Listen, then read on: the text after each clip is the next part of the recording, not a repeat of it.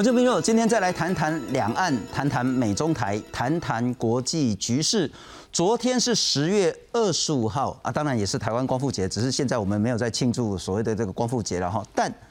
五十年前的十月二十五号，联合国通过了二七五八号决议，这个决议当中让中华人民共和国成为联合国唯一合法的代表，也是因为这个决议。蒋介石的代表呢，在联合国被踢出门的，然后，但在政治上呢，呃，蒋介石的政权讲说，这个是我们退出，这个叫做汉贼不两立。汉贼不两立，如果从二七五八号决议来看的话呢，这件事已经是五十年了。而在昨天，对岸的领导人习近平呢，也发表了中华人民共和国恢复。加入联合国取得合法代表五十年的这样子一个谈话，那特别重要是这个二七五八号决议也一直是被中国援引说，因为全世界只有一个中国，所以台湾没有权利、没有办法参与所谓的国际组织，包括联合国在内的重要一个法源依据。不过最近呢，这个情形有一点点改变是。美国国务院的副助卿，他谈到说，中国是误用了二七五八号决议。二七五八号决议并没有说中国你就可以全力的背个台湾的国际参与的权利跟空间。这个时候是不是国际局势有很大的改变？而昨天习近平的谈话当中呢，并没有谈到台湾，不过他是却针对美国而来。今天好来谈一下国际局势跟。台湾是不是有一个新的局势可以加入更多更实质的国际空间？介绍三位特别来宾，首先欢迎是台湾国际战略学会理事长王坤义王老师，大家好，非常感谢。再来欢迎是台湾智库执行委员赖中赖老师，大家好。台湾守护民主平台的理事宋承恩宋老师，大家好。先来看看昨天呢，是也许叫做汉贼不两立了哈。事实上呢，是中华民国被踢出联合国的一天。到底习近平在昨天讲了什么？而现在的国际局势真的有很大的改变吗？来看看。一九七一年十月二十五号，联合国大会通过第二七五八号决议。如今届满五十年，中国国家主席习近平在北京出席中华人民共和国恢复联合国合法席位五十周年纪念会议，并且发表谈话。一开始就提到二七五八号决议，但没有提到台湾议题。五十年前的今天。第二十六届联合国大会以压倒性多数通过第二七五八号决议，决定恢复中华人民共和国在联合国的一切权利，承认中华人民共和国政府代表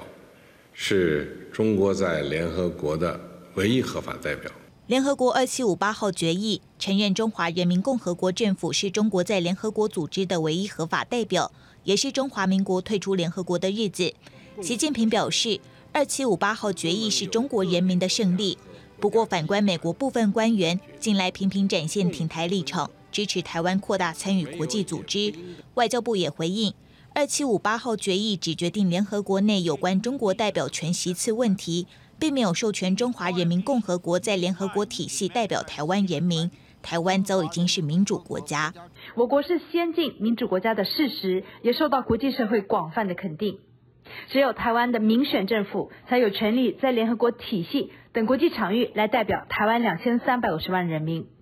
中华人民共和国没有一天统治过台湾，自然无权在国际上代表台湾人民。外交部呼吁联合国不要一再屈从中国政府的政治压力。接纳台湾有意义参与联合国和相关专门机构，陆委会则指出，第二七五八号决议既没有处理台湾及台湾人民在联合国体系代表权的问题，也没有处理台湾和中华人民共和国的关系，两岸互不隶属，这是台海现状，也是客观事实。记者朱凤志、吴启昌综合报道。我待会会多请教三位有关于二七五八号决议该如何去解释，以及现在新的局势。但是先请教王老师这一点，昨天习近平的谈话几个重要，第一个他完全没谈到台湾，这该如何解读？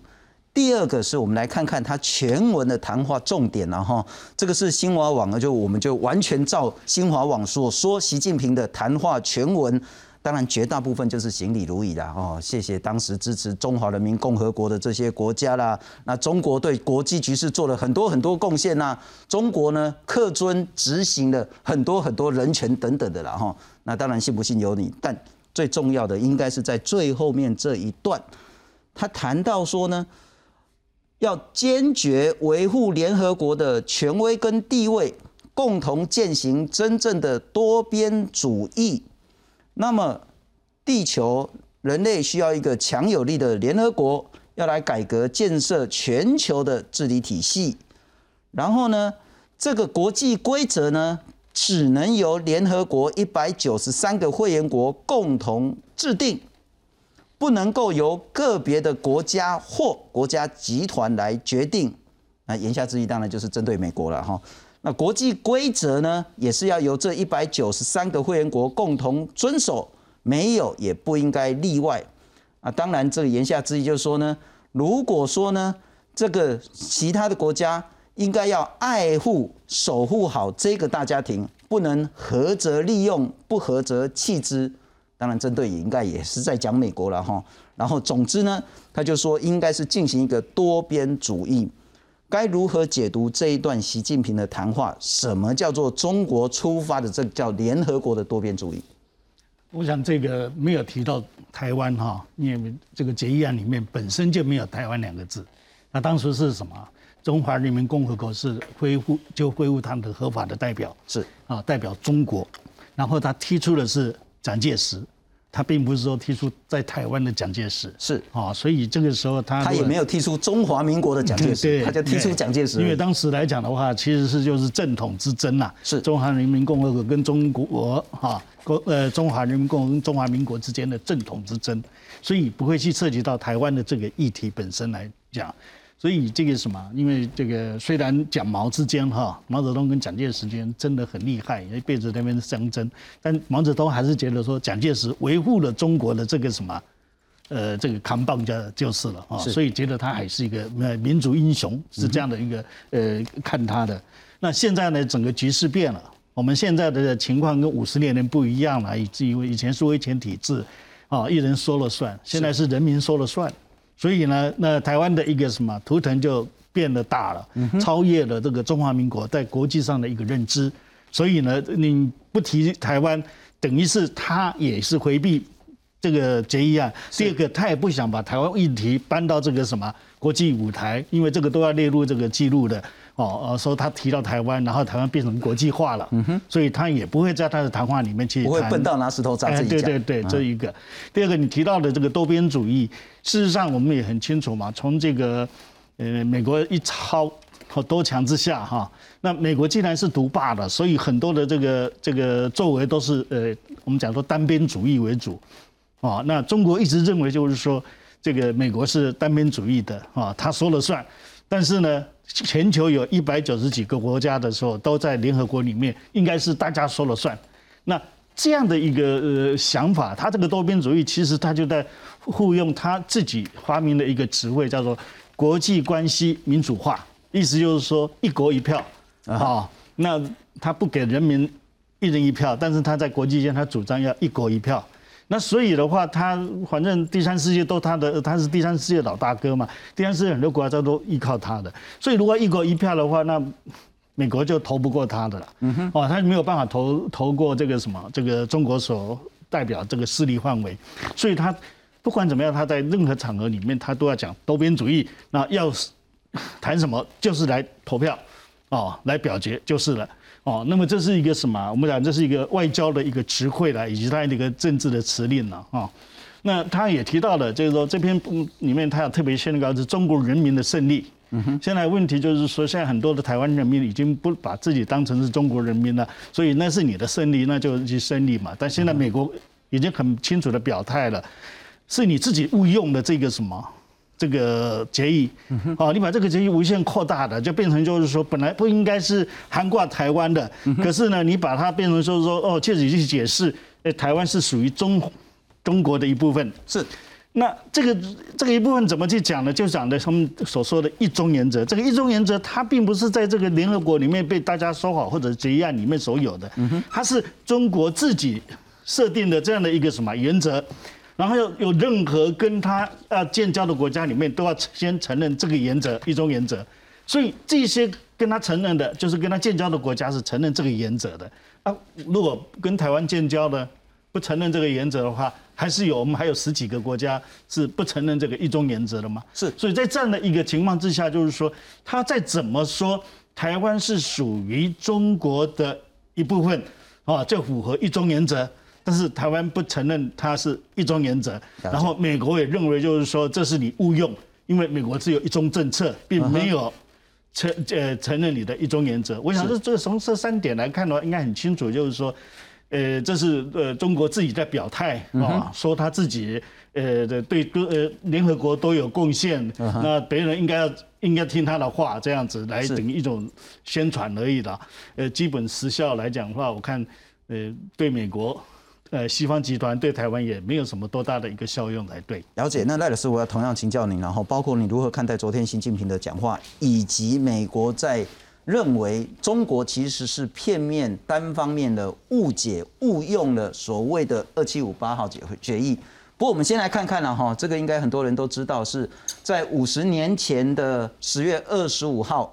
那个时候联合国通过了这一个叫做二七五八号决议。那当文法上我们念起来有点怪，不过中文就是这样子写。然后他就说呢，考虑到要回顾联合国宪章的原则，恢复中华人民共和国的合法权利，承认中华人民共和国是中国在联合国的唯一合法代表，而且中华人民共和国是安理会的五个常任理事国之一，讲的就已经够清楚了，然后。所以决定要做什么事呢？恢复对岸中华人民共和国的一切在联合国的权利，承认他是联合国的唯一合法代表，同时立即把蒋介石的代表，是把蒋介石个人在联合国的代表，没有讲中华民国，没有讲台湾，没有讲任何的政府组织，就是讲说蒋介石的代表在联合国呢，就把他踢出去了。讲话都讲得很难听、很重了哈，叫做把这个非法占据的席位上驱逐出去。但这个文本解读不是那么重要，重要是说现在美国说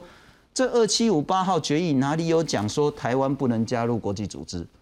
哪里有讲说不管用台湾或中华民国的名称不可以参与国际的空间。因此，当中国用这个二七五八号决议说。你台湾就是中国的一部分，然后联合国说中华人民共和国是唯一合法代表，因此你台湾没有任何的可能性加入国际组织，包括联合国在内，是否误用？我想哈，这个刚才你问问题，可能可以分三个部分来处理哈。第一个当然就是讲说那个呃，习近平昨天他的讲话，其实他如果说真的要改革的话，他虽然号称讲说一国一票哈，但实际上那个中国他要不要放加常任理事国他的否决权？如果真的是一国一票的话。你凭什么你自己一个国家可以否决掉其他九十五个国家或者是一百九十三个国家他的这个投票，他的他的投票结果是不行嘛？所以他连那个都不敢提，他还讲什么国际关系民主化，真是他笑掉大牙了。然后其实他在这个地方的做法，他一方面提一国一票，但另外一方面他又绝对不谈这安理会上面的改革。不管是说我完全放弃安理会的权利，如果他敢这样说，那我就那我佩服他。你这真的可能是真的想要做一些很很具体的变化，就不是好，你还是继续留而且还有一点怎么样？安理会那改革从这个十五到二十年前的时候就开始在谈谈什么呢？要扩大安理会里面的成员啊，好，常任理事国成员，例如说印度啊，例如说像日本，例如像德国，要不要他们进来？好，巴西要不要他们进来？哎，结果习近平在这边。号称说是一国一票了，那结果呢？对这方面的改革什么都不讲，还是要留着自己的否决权。好，就是说哈，这讲好听一点，就是说我一方面讲的这个说是每个人都很民主，但实际上呢，我有我有否决你民主的权利，就是这个意思。他要反对美国的时候，就说一国一票。嗯。他要捍卫自己中国权利的时候，就是我的否决权要就死抱着他的否决权，而且也不让这边的这个安理会他的这个呃成员呐，就是说常理事国成员把它扩张。不是中国的双标，大概能够理解也习惯了。但是，但我我想问的是说，那是否也凸显了中国在跟美国叫板？也就是说，联合国不是公立比国公了尊神，我中国在里面的权力越来越大，有这个倾向吗？当然它是有，因为它的确是联合国有个 g seven seven 的集团，呃七十七国集团，号称是所谓的这个呃我们讲发展中国家的集团。但实际上，这个国家现在已经慢慢扩展到一百二十几个国家。那中国对这里面控制力非常非常的强，哦，所以说光是灌透票，他我觉得他觉得他可以赢，那基本上就买过来的。那我这边讲过来就是说，中国他这个样做，其实一方面是对美国叫板，但另外一方面也是在防守，他不要让像日本。像那个德国，像这样印度，这跑掉那个安理会的常任理事国里面，因为进去的话，哇，它的影响力马上就那个输那个下来，而且这里面有几个国家，日本和印度是跨的国家，哦，那这样子不将美国进去的话，那跨里面三个来对付他中国一个，是，他当然不愿意。那回过来讲到二七五八哈。我想刚才解释其实也都很清楚，就是说二七五八当时的那个决议案讲的是这个蒋介石，他号称代表，他是宣称代表中国，但是把他的这个代表全部把他逐出去，改由这个中华人民共和国政府他的代表在那个呃接受那个席位，那那里面也完全没有提到台湾。那当然中国他是刻意的去误用。好，那用误用这种方式，实际上是如果说你看中华人民共和国它的那个国交邦交的建立过程啊，在一九七一年二七五八决议通过之前和之后，好，它建交的速度还有它的数量，建那个这个通过之后，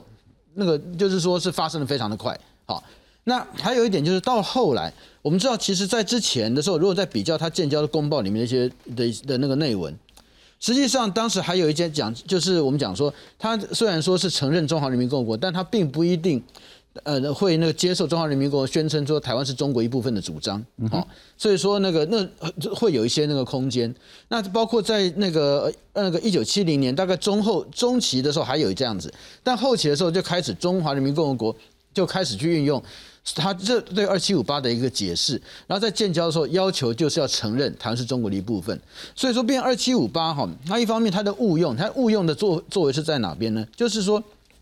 让中华人民共和国，它在之后利用所谓联合国这样的一个决议，而且用中国版的他的这个解释，开始要求其他的国家，哎，你这个呃跟我在建交的时候，或者是说你在跟我之间的关系啊，你就是要用呃所谓的这个呃中国版的解释。那在中国版解释里面，除了说是。那个呃，世界只有一个中国，中华人民共和国代表这个中国之外，另外就台湾是中国的一部分，他要把这个东西推出去，这就是所谓的一中原则的国际化。就是说，他在之前的时候，我可能是靠双边的关系，我在那边跟你谈谈的时候，我不一定有办法，但之后我加了一个联合国的二七五八决议，哇，马上就好像有那个神主金牌，那个顶功相向哈，那在对你。在对这个国家在谈的时候，我就忽然有一个武器，而且说，哎，这是国际标准呢，这是联合国给他认证哎，所以说你是不是要这样样做？那这个东西实际上造成了很大的一个呃问题哈。那实际上这另外就是说，在国际组织里面也是一样。你看到现在我们不管是 WHO 或者是说是 Interpol 或者是其他的，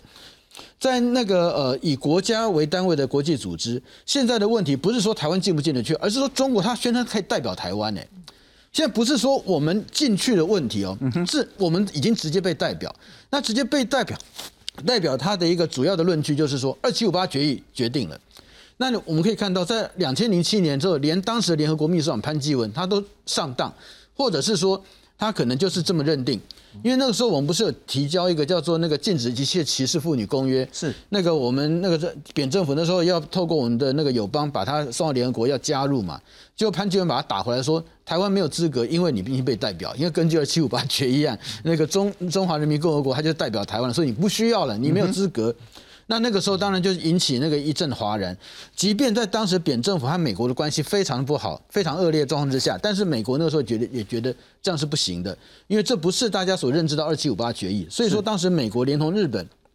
澳大利亚、纽西兰，包括加拿大等国家，有对当时的联合国秘书长潘基文有提到说，绝对不能够让这样解释，这个是不对的。后来潘基文他并没有公开收回，但他在私下，他对对那个美国驻联合国大使，就是那个后来美国驻安安阿富汗的那个特使啊，跟那个卡里萨，好跟他提到，就是说以后我不会再去这样子来使用，好，但是他并没有公开把它收回。关键是说，当你这样一讲了以后，然后其他的联合国相关国际组织，哎，中国他在那个时候从潘基文时代开始进到联合国的秘书处里面担任其中一个副秘书长，他就开始把。想尽办法利用这种方式，在所有的联合国相关组织里面开始提出，哎，这个已经是认证了，二七五八决议代表说台湾根本不可能进入任何国际组织，因为已经被中国代表了。嗯哼，好，那所以说我们到后来很多国际组织参与出现的问题就是怎样？二七五八决议宣称说那个被国际组织讲说二七五八决议宣称你已经被中国代表，你没有资格进去，已经那些那现在已经不是说台湾用什么身份加入，有没有身份加入，而是说你根本连这个都不用谈，因为你就是中国的一部分，变成是这种问题。是是，所以说现在变成那个美国他在讲的时候。那个他在提二七五八决议，那个呃有关误用的这个部分，实际上这不是新的立场，因为在两千零七年的时候就是，是，但是现在的问题变得更为严重，因为怎么样呢？中国从两千零七零七年利用潘基文他担任秘书长，开始有系统的那个借由他掌握其中一席副秘书长的方式，有系统渗透整个联合国，所以到现在这个联合国里面。你看到从秘书处到法律的这个，到到法律处，甚至还包括说像联合国的那个 ECOSO，就是经济社会那个委员会，它下面所有的联合国的专门性的那个组织，十五个组织里面，它起码拿到四到五席以上的这个理理事长啦、秘书长等等这个位置，更不要提副秘书长、副理事长等等这些的位置。所以说，现在联合国出现什么中国化的问题，那也因此让这个台湾，不管我们到哪边，处处碰壁，因为。先不要讲说是二七五八决议里面它的误用的那个解释，他甚至还用他只是掌握这些秘书处的方式去直接去 enforce 这个解释它的效力。所以你看到后来为什么那个从那个两千零十年之后忽然出现了台湾拿台湾护照进不了联合国的那里面，是我们的那个那个同胞要到那边去，哎不行。那忽然就讲说你有台胞证，但是有人还真拿台胞证去试，不行，因为台胞证只有中文没有英文，他看不懂。所以说这种莫名其妙的情形。OK OK。所以说这是问题在在这个地方。或者宋老师，您对国际法也很了解了哈。如果我们单纯对那个二七五八号决议就字面上的解释，就是说在联合国里面，我只承认你中华人民共和国代表中国，对，是唯一的合法代表。但我们台湾或叫中华民国，我也没有要代表你中华人民共和国啊。对对对，他并没有否决掉这一件事情嘛，他只是说在那个中国所统领的土地上，共产党是唯一的合法代表，他的理解是这样。但我们台湾中华民国也没有要去代表他，这是一个。但国际局势还是比拳头了哈。当中国变成这么强大而且蛮横的时候，大概很多国家会跟着他的这个所谓的物换或是偷换概念的逻辑走。我想问的是，当美国最近讲的非常清楚，是你中国。误用了二七五八号决议，二七五八号决议从头到尾没有讲台湾是中国的一部分，二七五八号决议也从头到尾没有说台湾中华民国无权被所谓的参与国际的任何组织，包括联合国在内，这样子挑战。能够改变现在台湾的困境吗？当然，他开了一些机会啊。二七五八号决议其实是在当时的背景之下，当时的背景就是那个蒋介石所威权统治的国民党政府，他的领土只限台澎金马，但他却主张代表全中国哈。而且他其实有美国政府的支持，所以呢，一直到一九七一年的二七五八号决议才改变了这个状况。那二七五八号决议其实讲得非常清楚，中间有对错的问题，也就是说呢，这个是原来是这个 PRC 政府，中华人民共和国政府，它原本的权利。所以是回复他，那他其实被这个蒋介石的代表所怯战，直到一九七一年，这件事情要还给他，所以这也是为什么习近平讲说是回复的问题哈。所以他是啊，他有一个对错的判断，他所拒绝的是一一个一种情况，就是呃一个只有其实只有在台湾的一个政府，却主张代表全中国，并且要代表。全中国去占有联合国的席次，还包括安理会的席次，这件事情被否决了。是，那其实我们可以反观国内政党哈，如果国内政党还有主张这样的状况，其实这个早就被已经五十年了，被国际所否决的事情，这件事情不应该再这个样子哈。那这只是一件事情，第二件事情延续刚刚李忠兄讲的这个误用哈，除了说刚刚讲的说是 enforce，他就是在这个联合国体系下去执行这个，把他的一中原则去贯彻到，其实这个华自强讲到一件事。事情就是中国的战狼外交。他说到一个例子是美国有一个女子学校，她要去参加联合国国的活动，但是呢，因为联合国的体系里有中国，中国代表就去看他的网站，说你的网站里头有台湾，请把那个拿下来，否则不能够参加联合国的活动。哈，这件事情就是赤裸裸的一个把中国的标准，把他的对于台湾的看法，把他的一中原则，把它适用到利用他在体系内的。的这个力量去适用到去侵害了其他国家跟其他国家的民间团体参与联合国的一个正常的活动。所以这件事情是华这个华自强所说的误用哈，当然也包含了把他的一中原则偷渡进去，并且。把他的说呢，台湾属于中国，台湾是中国一部分，把它也偷渡进去，说呢，举世都这样子接受。那么美国还有刚刚其他的国家显然是不接受的哈，所以这个误用其实是也有这个现实的这个呃情形。那我们要讲一下说所谓被代表的情况哈，被代表是真实的，被代表我们举一个这个渔业组织的状况，就是说呃，二七五八号，我想有一个问题，就是当时的背景是所谓呃。ROC 政权，但是我们必须要讲，现在 ROC 跟呃当时 ROC 已经是不同了哈。当时的这个两个政权都要排除对方，也就是说，当时两个政权都主张只有一个中国。那甚至蒋介石政权呢，其实当时我们还有一个历史有一个环节。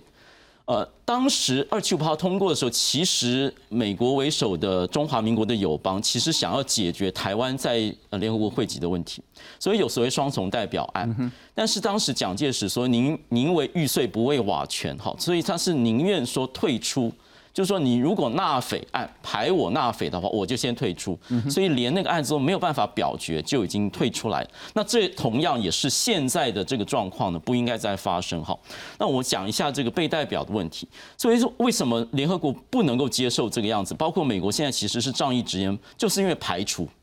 当时在国府的情形，你占领了那个联合国的位置，你排除 PRC 政权。那他们说这个是不对的，你要回复他。现在同样的是排除台湾。我们在一个印度洋的组织啊，因为印度洋组织那个是跟联合国的粮农组织是连在一起，所以它是用联合国的模式。它被代表是讲，我们在那边台湾的船队非常的多，大概是第二大的捕鱼国家。那我们的交会费啊是大概是要交相当多的会费。那中国说我宁愿帮你交会费，然后我去主张我的这个一中原则，说呢没有台湾代表权的问题。那但是私下来说呢，渔船要管。理，所以那个资料要向向谁要，还是要向我们的这个渔业署要。所以他即使名义上去维持那个虚幻的一中原则，排除台湾的结果，到了实际上管理的时候，还是要来到台湾的政府去来处理。所以这个同样是国际没有办法接受，就是排除这件事情。最简单的，现在全球晶片缺货，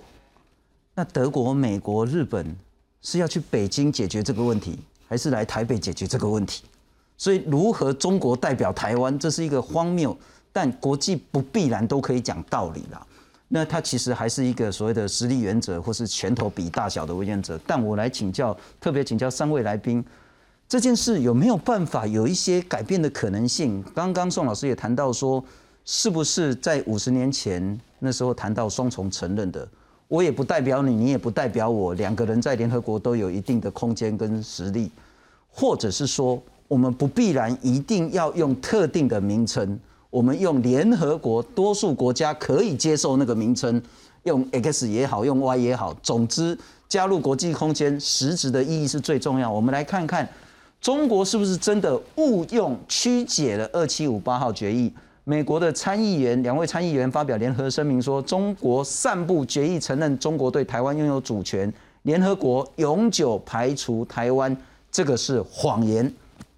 不应该再让北京持续的扭曲历史，孤立台北。美国国务院的亚太副驻青华志强他说呢，中国误用了二七五八号决议，阻止台湾参与联合国的活动，呼吁联合国会员国加入美国的行列，要一起来支持台湾有意义的参与联合国。那美国华府智库葛莱伊他谈到说，二七五八号决议只是决定中国在联合国是唯一的代表。并没有说台湾不能参加，那中国把决议跟一中原则呢，自己就把它挂钩了，就主张说台湾是中国的一部分。美国长久的立场只是认知所谓的一中原则，而不是承认这样子的一个关系。我先请教一下那个王老师了哈。好，现在美国在质疑说中国误用，中国一定打死不承认。我们。其实之前我们也是用观察员的身份加入 WHO，我们也实质的参与啊 W WHO 了哈，WTO 就是会员国，但会员组织了哈，它不会用国的概念。但我想问的是说，那我们后来在中北京的干预下，我们又没办法用观察员在 WHO。我想问的是说，当美国已经有具体的一个表态说你误用了，我们有那个空间被冲撞出来说。我们在用某种可以被接受的名称、形式参与某种程度的联合国或联合国相关的组织吗？基本上我们可以看得出来，两个时代哈，就五十年前跟现在的一个国际局势是完全不一样的。五十年前的时候，当时这个什么美国总统尼克森，对不对？一直想要拉中国来对抗苏联，哦，就是联中抗苏嘛，这样的一个情况。现在反过头来，就是说要怎么连接自己的这个西方的盟国、印太的国家来对抗中国，所以现在的情势完全变了。是国际上刚才提到的，就是实力原则嘛，对不对？如果美国能够把这些联盟的国家都纠结在呃都连接在一起，虽然整个票数不见得比中国多，但是能够在国际间讲话的这些国家或者有实力的国家。基本上来讲的话，还是站在美国这一边。是哦，现在呃，可能比较站在中国这一边的，大概就俄罗斯而已。但俄罗斯也没有那么明确的表态跟中国要结盟嘛。是哦，在这样的一个情况之下，如果以实力原则来看的话，那当然台湾的一个呃，美国讲的讲话算数的话，那台湾的机会就会很多。啊，那现在问题就来了，就是说，基本上美国是国会方面哈比较支持台湾去有意义的参加这一些呃国际组织，甚至于联合国哈。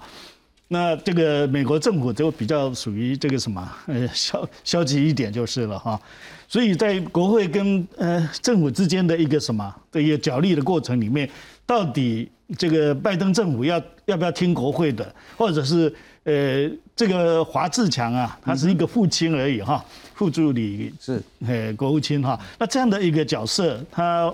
发表了这个什么，否决了这个，或者应该说他觉得是不是代表美国政府这么强烈的是不是美国有这么样的强烈意愿来支持台湾加入有意义的加入这个什么或者这个国际组织里面？然后还有一个问题就是说，中国用的就是说它是恢复。其实，在联合国成立之前，中华人民共和国还没成立嘛？哦，他怎么恢复那就不管了哈。但是你既然你用恢复嘛，那我们如果用中华民国，我们就可以用重返嘛，重返联合国嘛。是我如果今天不用中华民国，我用比如说台澎金马，就像我们加入这个 CPTPP 的这个哈，用台湾金马的关税领域的这样的一个 WTO 也是这样。哎，对 WTO 的这种方式的话。那这样的话也是有意义的一个加入嘛，对不对？那但是这个是我们加入，我们就不用重返了，哦。另外一个就是说，哎，我如果做一个观察员去参加这个什么，呃，WTO，呃，WHO 的话，就世界卫生组织的话，那我用参与就可以了，我也不见得不要加不加入的一个问题啊。因为我关切的是，呃，当全球的这个安全问题、不那个卫生问题、呃，疫情问题的时候，我需要这个什么，直接跟呃 W。H O 对话，嗯哼，那我就参与就可以了嘛，哦，所以这个意义是就不太一样的。那我请教翁老师了哈，就是说啊，西苏兰金马的哈，反正美国现在是很清楚的支持，只是力道大小不是那么确定。我们也许就用一个不一样的名称，可以叫中华民国，可以叫台澎金马，可以叫我们比较能接受的妥协的退一步的名称。也许用观察员的形式，也许用什么样的形式？也许是直接参与联合国组织，也许在重返 WHO，也许在全球的气候组织上，我们用更积极的态度，也更务实、更妥协的这个那个立场，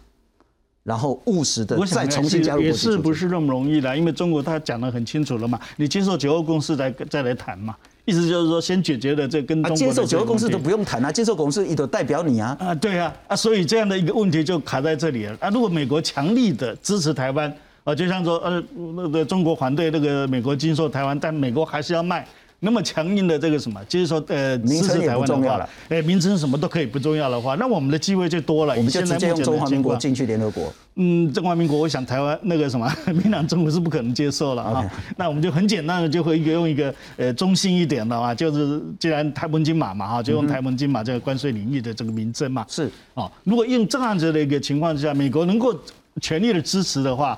那我们的机会就会很多。哦，这个比我们这个什么，呃，每一年到这个这个联合国 前面去这个这个呼喊呢要有用多的了，是是是。因为毕竟这个什么，台湾还是一个小国哈，我们还是要靠着这个嗯大国的之间来，才有办法去打破这个，呃，开展这种所谓国际空间。是是哦，因为呃，但是我觉得现在的情况也算是不错啊，起码欧洲很多国家也对台湾是呃有所这个什么呃关注了。以前来讲的话，说实话，在台湾的问题好像大家都很遥远嘛，现在都把它关注在了，而且可以看得出来。全球现在来讲的话，没有什么重要的那个战争啊、冲突啊，最大的冲突点就在台湾嘛，因为中共的飞机不断的这样的一个什么侵入我们的航空识别区所以它造成了这什么，就把台湾问题越来越越火的放在这个什么是。呃全球的一个眼光呃眼前，是。所以我想的照照这个事啊，如果大家能够呃去努力推，美国也愿意帮一把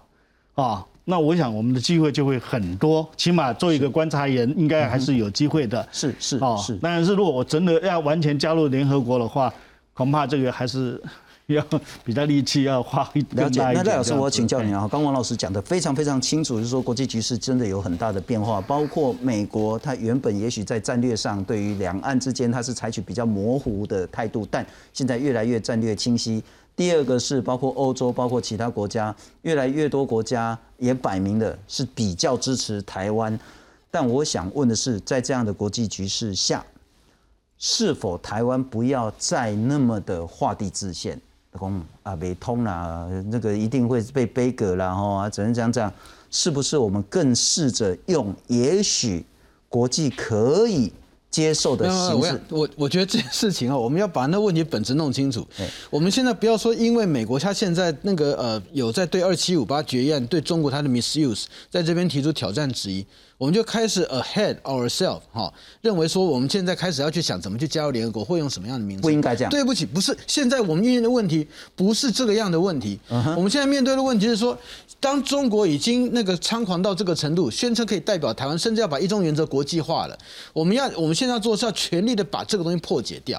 那其实现在一个那个重点哈，当然美国它的那个态度的转变，特别是行政部门跟过去来相比的话，因为刚才那个坤义兄他讲到说，这个可能行政部门比较保守，然后国会会是比较积极。是，但是如果说你看行政部门，如果说是二十年前，在二十年前的时候，记不记得一九九九年，当那个有一关台北入会案的这个东西在联合国的委员会要讨论，美国那时候连同英国和法国三个常任理事国成员出面讲说这个东西不合适，把它打掉。嗯哼，当然那个时候他有报那个所谓那个当时特殊国有关系的鸟基亚湾啊，有那个意思。可是那个即便是到两千零七年，台湾的入联公投被美国的那个当时的副助理国务卿柯庆生讲说这是挑衅。对不对？好，然后认为说这是改变现状，但现在完全不一样了。所以说，美国行政部门它已经有非常大的一个转变，而且这转变是到什么程度呢？原先只是谈说嗯某些国际组织的这个参与。有意义参与，或者说怎么样加入？现在谈的是联合国体系哦。是。好，二零二零年美国驻联合国的那个大使克拉夫德，当然你可以讲说他非常喜欢台湾，所以说他是怎么样一再一再的用他本身的职位去凸显台湾的存在感，而且他是特别提到是说 inclusion of Taiwan in the UN system，不是说在 inclusion of Taiwan in UN United Nations related related 那个 special agency，不是这个样子。所以说现在开始是讨论联合国的本质，那在这里面就发现二七五八决议是必须要就要去处理的问题。那回过头来就讲到说，其实对我们来讲，我们现在如果是要要能够去争取的，是让更多的国家去直接去否决掉二七五八决议的正中方那个解释，确认台湾它那个没有嗯不可能被中国代表，然后现在联合国需要去解决的是台湾代表。代表着这样的一个问题，怎么样两千让两千三百五十万的人民，他能够在联合国有一个合适被代表的一个方式，是这个样子。那在这里面，其实要做的那个基本功其实很简单。我们如果看当年二七五八决议案，它当时的那个通过的那个过程，好，那个当当然就不要讲说美国它当时的这个呃所谓双重代表权的那个提案，因为那个提案其实到后来也没有去被被被投票。但是就那个当时的这个二七五八后来通过了这个决议，七十六国赞成嘛，对不对？三十五国反对，那包括美国就是反对嘛，然后十七国它是那个表示弃权。所以说，做广义来讲，起码有五十二个国家它并没有 in favor 那个在这个二七五八。但如果说你再去看二七五八决议投票赞成的国家里面，因为我这边就有那个呃有人他就做个记录，我就可以念一个念一段给你听哈。第一个是马来西亚，他说他投票他支持二七五八决议案，他他这样讲。 It follows from the 那个 foregoing remarks that my delegation, in accord with the view set out uh, in the draft resolution sponsored by Albania and 22 other delegations, by which the General Assembly will restore all the rights of the people of China and recognize the representative of its government as the s- the only legitimate representative of China to the United Nations. My delegation will therefore vote in favor of that resolu- draft resolution. I shall make it clear, 他这边讲, I shall make it clear, however, that we view the question of Taiwan as a separate issue, which will have to be resolved by the party concerned. We are anxious that this question should be resolved by the peaceful means, and we hope that the solution uh, the solution due account will be taken of the wishes of the people of Taiwan to be ascertained by the process of self-determination。这边说的很清楚啊，他讲到说这两个不仅两个是不同的议题，而且有关台湾这部分，他让台湾人民自觉来决定啊。这是一九七一年在联合国大会辩论里的时候，马来西亚的外的那个驻联合国大使讲的，而且不止他而已。下面是那个塞内加尔 （Senegal）。他这样说：“My government consider that People's Republic China is the sole representative of Chinese people, but it is not, however, convinced that its authority should automatically be exercised over the entire territory of the island of Formosa。”好，这个地方也是他们同意二七五八决议案，他 vote in favor。你看他的当当时的的，但他在联合国的说法是说。没有，我投票同意这个二七五八决议案，可是我并不认为说这里面就是那个台湾是被包括在进去的。所以说表示怎么样？即便是连那个当时投票同意那个决议案的那个国家，也有不少哦。他实际上他并不认同中国，他所谓台湾是中国一部分的。现在对台湾来讲，我们要做什么事情？很简单，第一个把当时的联合国记录找出来，而且要要快。因为现在据说中国有可能会去篡改，因为他那个中国他在秘书处里面那是那个做东做西哦，这是一个要去处理的问题。然后把当时的，我相信那个国那个国民党，就是说当时中华民国政府一定有很多在联合国里面做的记录，要把它找出来。那每个国家他当时是怎么在讲的？那当然有些国家他说的，像伊拉克，因为。我篇文章给他物质哈，是。伊拉克实际上他讲的是说，这个那个国民党政府怎么可以宣称代表台湾人民？所以说他的那个呃，对于那个呃国民就是说呃团体就是说双重代表权的这个反对，是因为他认为国民党政府根本不可能代表台湾人民，是站在这个理由上面，也没有错。啊哦。所以说在当时实际上，如果说你看当时的那整个辩论的状况，回归到那个时候，把真相先找出来，回过头来再过去跟他们讲说，哎，现在的政府里面二七五八决议，你们当时立场是什么？用这个东西先以为基础，然后我们一步步把它做回来，是这是现在必须要去做的。那最后一点就是说，我们现在为什么二七五八决议，我们现在还没有有办法很快的谈到有关台湾入联的这样的一个事情，是因为。我们现在知道台海有可能兵凶战危，中国对台湾的这个战争的那发动的这个情形，我们从来不晓得什么时候他会做什么事情。但如果说二七五八决议的这个中方的解释，台湾是中国的一部分，已经变得非常确实，没有人敢挑战的时候，嗯到时候中国对台湾发动攻击就变内战。不仅是这样，他美国或其他国家台海维和的作业，就变成是介入别的国家的内战，是侵入别的国家。是那这些国家反而那个做好事的国家要被谴责，要被制裁哦，会变这个样子。嗯哼所以说，对我们来讲，有关二七五八决议现在的这个全面的这样的一个反击，实际上也是为了，如果万一真的会有状况的时候，在国际法以及在那个未来的国际组织里面，怎么样为台湾争取个最好的一个那个呃位置，这是很重要的。不过宋老师，你如何看待赖老师的这些说法？不过我们也来看看，包括总统蔡英文他的说法是说，联合国第二七五八号决议呢，造成很大很大长远的影响。嗯，那联合国跟周边组织也不应该因为中国对岸的政治压力，把台湾排除在外，期待有更多国家站出来支持台湾有意义的参与国际社会。淡大的欧明贤翁老师说呢，美国官员诠释二七五八号决议，透过这种方式强调美国一中政策不是中国的一中原则。蔡明宪，呃，台湾联合国协进会的荣誉理事长，他说呢，推动联合国双重参与，美国国会会比较支持，但白宫国务院呢比较保守等等的这些问题。除了台湾是不是能够重返或是加入联合国的这个议题之外，刚刚赖老师谈得很清楚，掐住台湾最大的问题，那个把手就是二七五八号决议。我们来看看。联大二七五八号决议届满五十年，美国国务院亚太副驻青华自强在华府智库视讯座谈指出，中国错误使用二七五八号决议。To us, the reason is that the the People's Republic of China has misused uh, Resolution 2758 to prevent Taiwan's meaningful participation. And in doing so, I think our view is that uh, Beijing is denying the international community the the ability to gain from the valuable contributions that that uh, Taiwan offers. 虽然台湾长期无法参与联合国活动，但由于杰出的防疫表现，加上前所未有的国际支持，民间团体认为今年会是台湾加入联合国的好机会。今年机会大，所以我们希望说在这里提出一个百分百台湾入联的一个活动，我们要告诉全世界，我们希望说以。百分之百的台湾人的这个名义的这个国民能够来进入联合国及其他联合国的周边组织。台湾的十四个友邦都在今年的联合国大会支持台湾参与联合国。欧洲议会也在上周通过了欧盟台湾政治关系与合作决议，写下台欧外交关系的里程碑。记者综合报道。我宋老师还是谈到，当中国宣称以所谓的联合国的二七五八号决议可以完全代表台湾的时候，那不只是台湾中华民国所有人的基本人权、健康等等的这些基本权利以外，还牵涉到整个国家的安全问题。但我还是想请教你，我们如何？在国安的议题上，有效、基本而且务实的来思考这件事。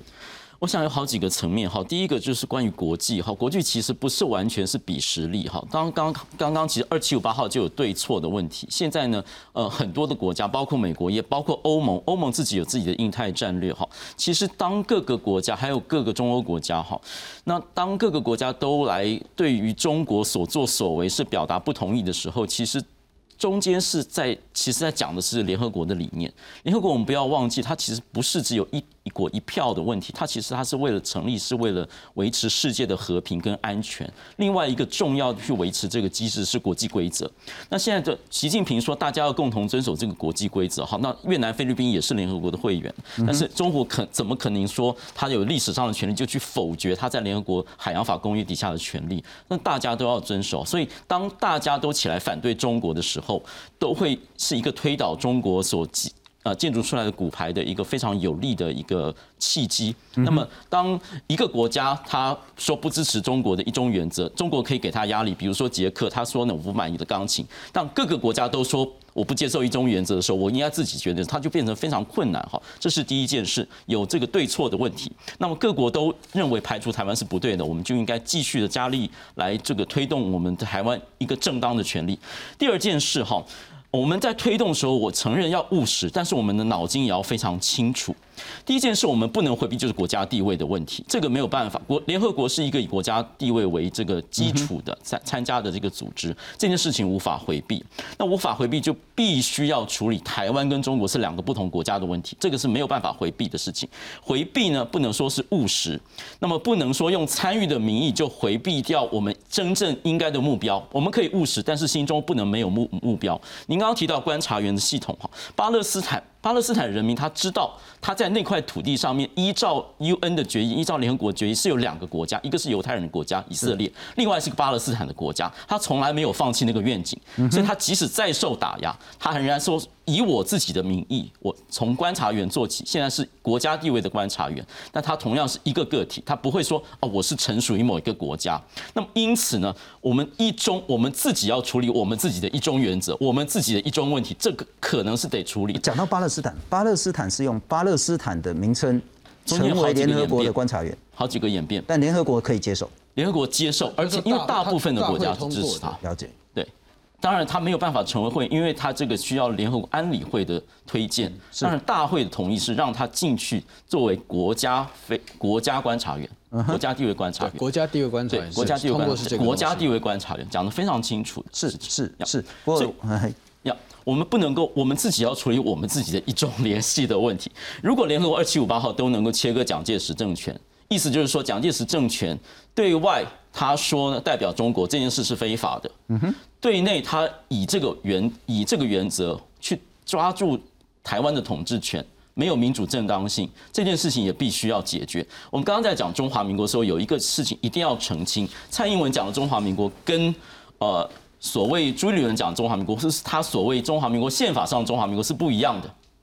他说这七十多年以来，中华民国到台湾七十多年以来，这必须要有所处理。我们鼓励蔡英文政府呢，蔡英文再多做一些处理。如果联合国都能够说。这个驱逐出去只是蒋介石政权，正如赖老师刚刚所说的，其实很多国家都发生声援，说他没有处理到台湾的问题。我们自己国内更应该这样子主张，更应该对于当时的这个威权政府，他是怎么样的来处理台湾人民在国际组织中间代表权的问题。我们真是甚至可以发一个报告，好好的来处理这个问题，难道不应该吗？那么因此呢，如果我们经过这样子梳理，我们才有清楚的脑筋说。我们的模式是什么？我们不是只有参与，参与这个模式呢？参与这个词非常非常模糊。我知道有务实的考虑，参与就表示说我去开会就可以，或是我的国民可以参与活动就可以。但是你有没有？我们不能忘记，我们最终的目标是要作为联合国的会员，是要台湾真正成为一个国际上所能接受的一个有别于中国的国家。这件事情是不能回避的。是当各国都在做的时候，当二七五八号已经切割的时候，台湾自己更应该来梳理这样子的宪政问题。蔡英文开始了这个所谓中华民国七十几年，这是一个好的方向。我鼓励他更多的来处理这个问题。这样子处理之后，我们才知道说我们的模式是什么。我们不是只。甘于说啊，接受，比如说中华台北，中华台北就是一个非常惨痛的模式，它是有疑惑的。中华台北表示说，你不能够用台湾，是，也许在威权时代是这样子，他认为台湾只是一个区域，不是国家的名称。但是在现在，大多数的人其实支持，我们希望有自己的自己的国民，自己代表自己的旗帜，可以在运动场合，在国际组织何何何尝不是？是，所以这件事情必须要做处理，不能够说啊，现在说只去开会。我说，因为开会，所以接受他每年秘书处要邀请我们。他如果不邀请，如果中国不不给他绿灯，说呢，一定要接受中，一定要选国民党政府，一定要接受一中原则、九二共识，否则就没有邀请函。这样都不是长远之计。我们必须要正式面对我们国家地位的问题，才会处理到我们在联合国应该有的参与模式的问题。王老师也要请教你所谓的台湾自我定位跟自我认识以及国际局势的部分然后不过我们来看看，确实呢，最近很多国家都纷。分的说支持台湾，包括十四个国家在联合国大会支持台湾参与联合国体系，二十三个国家向世卫组织表达支持台湾参与 WHA，那欧洲议会也通过了欧盟台湾政治关系合作报告等等的，要启动双边、多边投资贸易协定等等的。那美国跟台湾的官员视讯会议也说，美国支持台湾参与世界卫生组织、联合国气候公变迁的公约等等的。当然，习近平还是在昨天谈到所谓的多边主义等等。我才请教你，那还有一个重要资讯，拜登在这两天，呃，在那个 Cooper 的这个所谓的那个 Town Hall Meeting 的时候，他谈到说，美国是对台湾有承诺的，美国是对台湾有承诺的。我们来看看。美国总统拜登上周参加 CNN 的节目，接受民众提问。一名大学生询问如何在军事上抗衡中国，是否会誓言保卫台湾。拜登连说两次会的，表达肯定，并表示虽然他不想对中国发动新冷战，但会让中国理解美国不会退缩。CNN 主持人古博追问，是不是一旦中国发动攻击，美国就会防卫台湾？拜登回答，没错，美国有这样的承诺。白宫发言人随后也强调，基于台湾关系法，美国对台政策和承诺不变。外交部则表示，中国的军力扩张和挑衅行为，已经让美国及越来越多的民主国家高度警觉。至于未来台美是不是有机会联合军演或展开更高层级的军事合作，国防部长邱国正乐见其成。自己的国家自己救，有任何其他不管是国家或者任何一个团队，对我们国军建军备战。还有对我们国家国防安全有利的，我们都乐见其成。那这是个良机。王老师还是请教你，台湾中华民国的自我定位、自我认识跟现在的国际局势。我们讲一个最简单的一个看法哈，拜登他其实已经走到一半的战略清晰了。哦，其实美国对台过去是战略模糊，现在来讲的话，它是一半清晰，一半模糊。所以清晰就告诉你说，如果你的进战机不断的在那那个什么，台湾是航空四北区进出的话，美国有义务来保卫台湾。我想这个拜登的讲话已经很清楚了。但是如果你今天不是用武力来威吓台湾，那美国还是维持模糊的状态。所以我觉得这是有针对性的讲法，就是当台湾安全受到威胁的时候，美国就会支持台湾。就像一九九六年，对不对？你那个两个飞弹过来，那么美国就是那个航空母舰就过来。所以我想这个是有前提要件的，就是安全跟一般性的非安全性的议题的时候，美国应该会区分的，因为有模糊有清晰的空间。我想这应该了解的。是。所以第二个就是说，那因此在二七五八号决议，不管美国或其他国家支不支持，我们都应该用尽全力的去扭转这个中国误用的局势。以及用更多更这这是对的，因为 对我们来讲，现在是一个很好的契机。所以很好契机，当全球都关注到台海的议题的时候，是当全球都没有其他的事情，都在看这个问题的时候，我们政府如果能够去把这些事情讲出来，或者像这个余中兄所说的，把那个呃文件弄清楚，让全球知道，啊，那不要只是都。都是中国在去宣传嘛？你看昨天那个习近平所讲的话里面都讲的哇，他对联合国有多大的一个贡献，对不对？那你有贡献，那是你本来你在那边你又是个理事常任理事国，是你贡献是很正常的。费当然要缴啊。呃，对呀，那你没有什么好自我标榜的。是，但是台湾就是要在这个小的一个什么空间里面怎么生存，就是。有话好说，就把欠那个证据拿出来。是，我想这是这蔡政府要争取台湾是一个什么，在这个国际空间最重要要做的事情。